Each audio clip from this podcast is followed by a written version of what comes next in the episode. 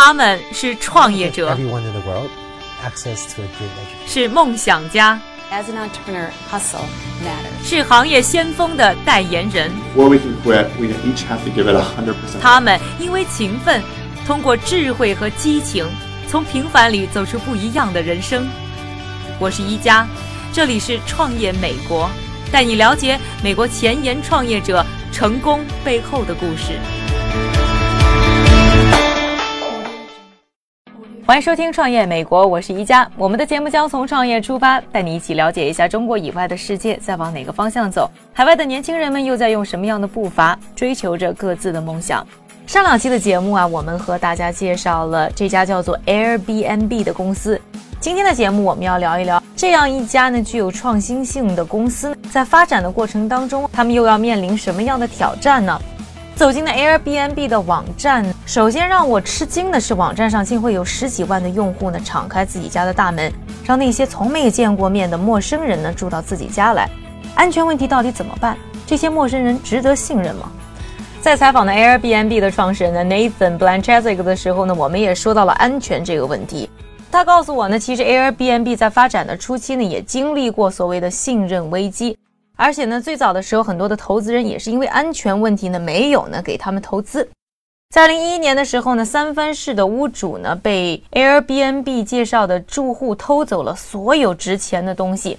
在二零一二年的时候，纽约更有一个二十一岁的应招女郎把 Airbnb 的房间变成了自己的临时妓院。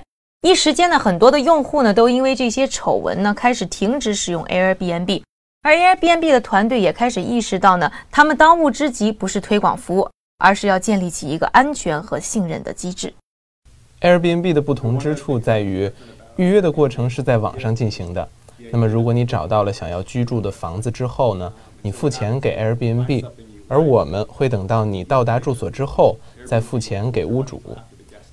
我们设置了很多道安全审查机制，比方说在后台利用机器学习。搜寻并且分析潜在的一些危险的因素，那么一旦发现可疑，我们就会要求用户来提供更多的信息来证明自己。那当然这是不够的，总会有那么千万分之一的几率会发生意外。那么如果真的意外发生的时候，首先你可以给我们打电话，我们会配合提供帮助。另外就是我们有屋主保障金，如果你的家里边有什么财物被损坏或者被盗。Airbnb 会保障屋主的利益，最高的金额可以到达一百万美金。说到呢，Airbnb 建立起来的信任机制呢，就不能不说一下它两层对于用户的身份核实。一层呢，就是我们生活当中啊常用的身份证明，比如说身份证、护照；另外一层呢，就是网络身份证明，比如说你的 Facebook 或者是 LinkedIn 等账户。而且在核实用户的网络身份证明的时候呢，还有对于账户的一些特殊要求。在见到 Nathan 的时候呢，我也跟他说到了，为什么生活当中常用的证明还不够，还需要一个网络身份证明呢？For consumers, consumers have grown used. 现在每个人都有个社交网络的账户，上面有真实的姓名和照片，大家都有一个电子身份。我们利用这样的方式来建立人们之间的信任。除了刚才说到 Airbnb 的双重身份核实机制之外，在旅行结束以后呢，房东和旅客呢都会通过 Airbnb 呢给双方打分，给未来的旅客和房东在选择客人的时候参照的评语。而这样的一个评分机制呢，也在用户当中呢建立起了一个监督的机制，鼓励房东提供最高质量的服务，也让旅客更加注意自己的行为。其实呢，说到在 Airbnb 分享自己的建议和评分，也算是 Airbnb 分享精神的另一种延展。那因为有了这样的一个呢安全和信任的机制，客户在使用 Airbnb 的时候就更加的放心，也间接的刺激了 Airbnb 的业绩更加快速的增长。那它到底又是怎么挣钱的呢？人们把房屋放在 Airbnb 的网站上是免费的。如果有人预定住宿，那你就要支付佣金。我们向屋主收取百分之六到百分之十二的服务费，房客的服务费是百分之三。预定的房费越贵呢，我们收取的比例就会越低一些。比方说，呃，一晚住宿费是一百块，那么我们会收取百分之十二。但是如果超过一千块一晚，可能就会低到百分之六。在旅行结束之后，屋主和房客会彼此留评价，那么双方都会通过评语来积累声誉。当你在搜索这些住所的时候，你会发现屋主底下有很多评语，这些呢都是以前的住客通过我们的系统留下的，相当于一种第三方的认证。之前的两期节目也和大家介绍过了。最早呢，创建的时候呢，Airbnb 就是通过在2008年的民主党代表大会获得了首次曝光的机会。之后啊，在伦敦奥运会啊等一些呢国际型的大型活动的时候呢，他们也都抓住时机来进行推广。比如说在伦敦奥运会的时候，他们还特意提前的收购了一些呢当地的公司，以减少竞争。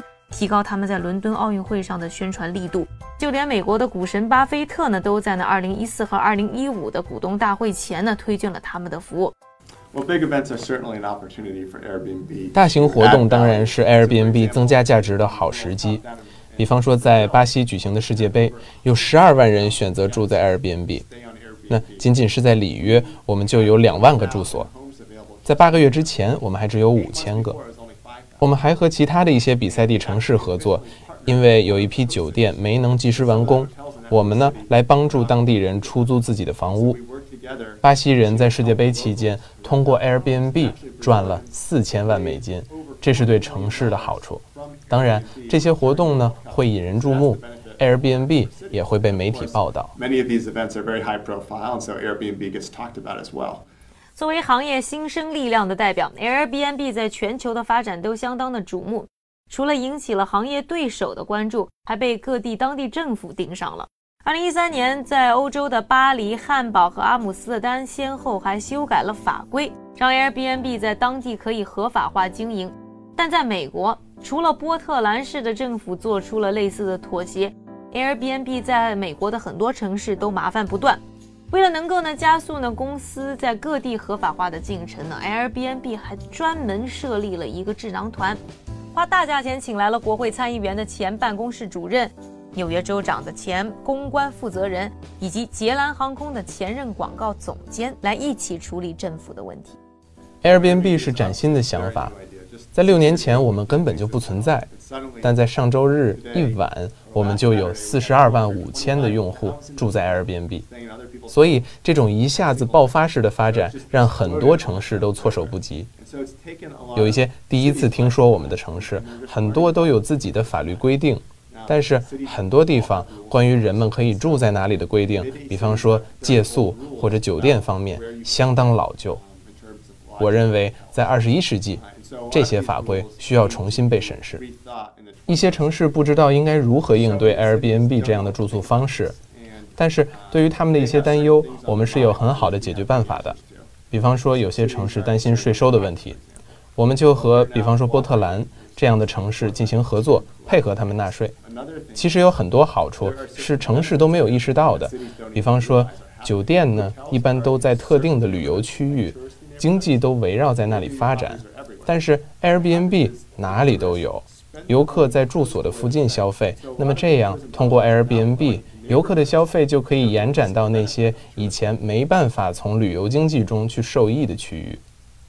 刚才呢就和大家说到了，Airbnb 在开发国际市场方面是非常的顺利。在2014年的时候，美国就已经不是 Airbnb 最大的市场，取而代之的欧洲呢已经拥有了 Airbnb 百分之五十五的营业额。除此之外，Airbnb 在南美的发展势头也是非常的强劲。那像 Airbnb 这样的分享经济是不是放之四海而皆准，适合每个国家和地区呢？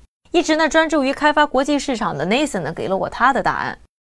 早些时候，人们怀疑 Airbnb 是否可以在这么多的国家有发展，是否可以在亚洲生存，是不是可以在中国生存？那我必须要说，在六年之前，答案就是肯定的。对 Airbnb 来说，我们在这些国家都看到了很可观的增长。那就分享经济整体来说，我认为也是可以的。想想看，像家这么隐私的地方，我们都可以分享，所以分享经济一定可以在更多的地方推广。其实呢，Airbnb 早就看上了中国这个大市场，而且也尝试进入中国，但是他们很快就发现啊，他们的竞争力还不如蚂蚁短租、小猪短租等一些呢到2011年才成立的中国企业。说到原因啊，可能主要有两个方面。一方面呢，是中国人并不太使用 Facebook 这样美国和欧洲比较流行的社交媒体，这使得呢 Airbnb 在中国检验用户身份的时候没有办法借助他们一直依赖的 Facebook 这一社交网络平台。另一方面呢，可能就要说到文化。从传统上来讲呢，中国的用户们并没有习惯打开自己的家门欢迎陌生人住进来。不过呢，Airbnb 也没有因为在中国出师不利就此放弃。而是把自己的关注点呢放在那些越来越多的走出国门的中国旅客上，因为他们在中国以外呢拥有大量的出租房源，因此在笼络海外游的旅客方面就更容易显示出优势。Nathan 应该说和中国非常有缘分，他告诉我自己还在中国教过英文，创建 Airbnb 以后也多次来到中国。他觉得呢想要进入某个市场，就一定呢要到那个地方和当地人多多交流。如今的 Airbnb 在国际上已经相当的成功，并为全世界一百九十二个国家的用户提供三十五种语言的人工服务支持，其中也包括中文。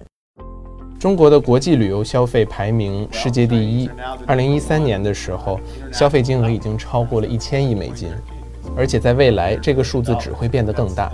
所以我们在非常努力地推广我们的服务。我们希望那些出境旅游、想要感受不同文化的中国人。可以通过住在 Airbnb 来完成旅行体验。我们建立了很多商业合作。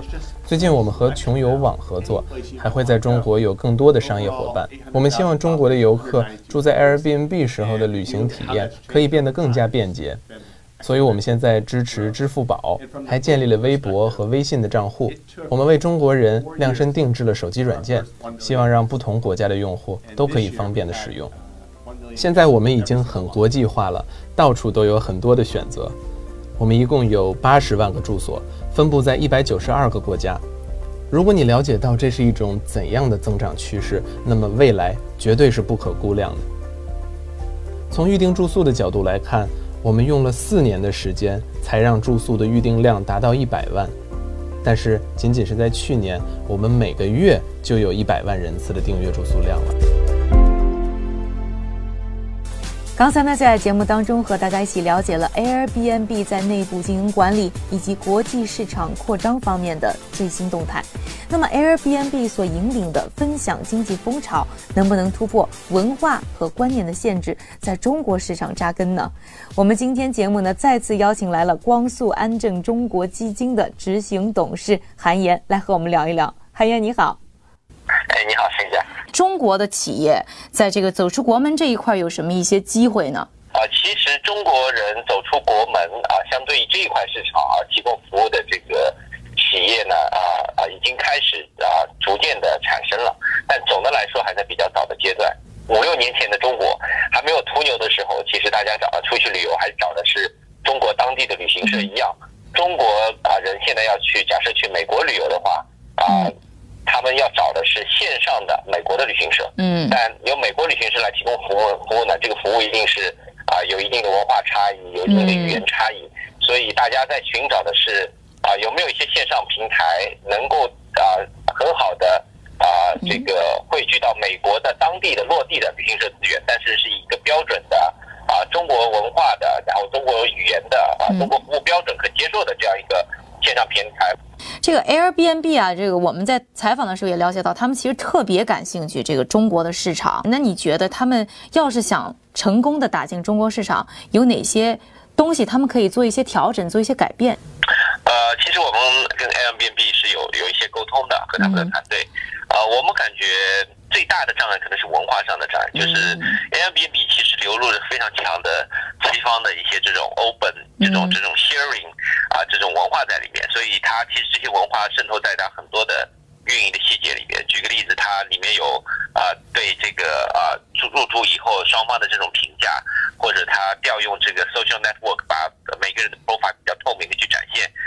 所以我觉得 Airbnb 如果要在中国文化下面去成功的话，我觉得更好是找一个中国的 partner 啊，一起去更好去理解中国文化，去微调它的很多产品。因为啊，中国现在的人群和美国的 Airbnb 的使用人群可能是不一样的啊。比如说我刚才提到的就是，比如说现在人群以学生为主，而非中产阶级啊。另外一一个重要的原原因也是中国，中国其实酒店业的竞争还是蛮激烈的，各种竞争还是很多的，所以。